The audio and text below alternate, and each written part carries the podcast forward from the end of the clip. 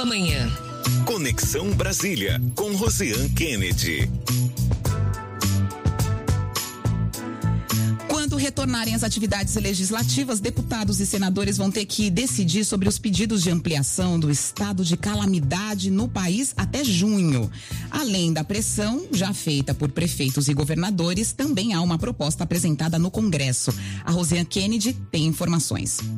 Olá, bom dia a todos. O líder do PDT no Senado, Everton Rocha, protocolou a proposta. Ele apresentou um projeto de decreto legislativo para estender o estado de calamidade pública no país até o fim do primeiro semestre deste ano, até 30 de junho, precisamente. Ele argumenta que a pandemia continua, que os motivos que levaram à decretação da calamidade até o dia 31 de dezembro passado perduram e ameaçam a saúde pública e a economia.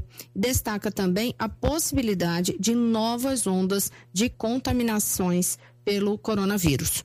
No ano passado, o líder pedetista foi o relator do decreto.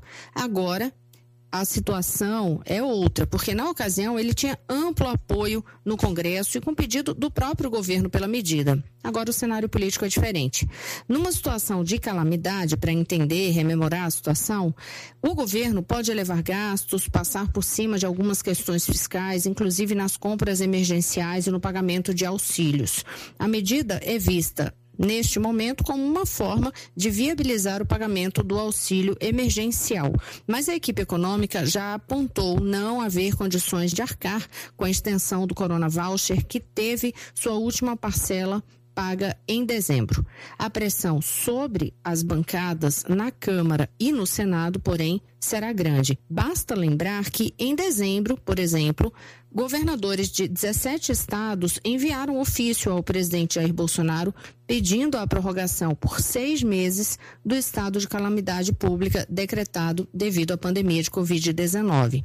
O argumento era justamente a necessidade de apoiar as populações mais vulneráveis. O documento ressaltava o avanço de casos da doença e a previsão de que a vacinação ainda vai demorar longos meses até que toda a população esteja imunizada. Aqui no Distrito Federal, em dezembro, a Câmara Legislativa aprovou a prorrogação do estado de calamidade até 30 de junho.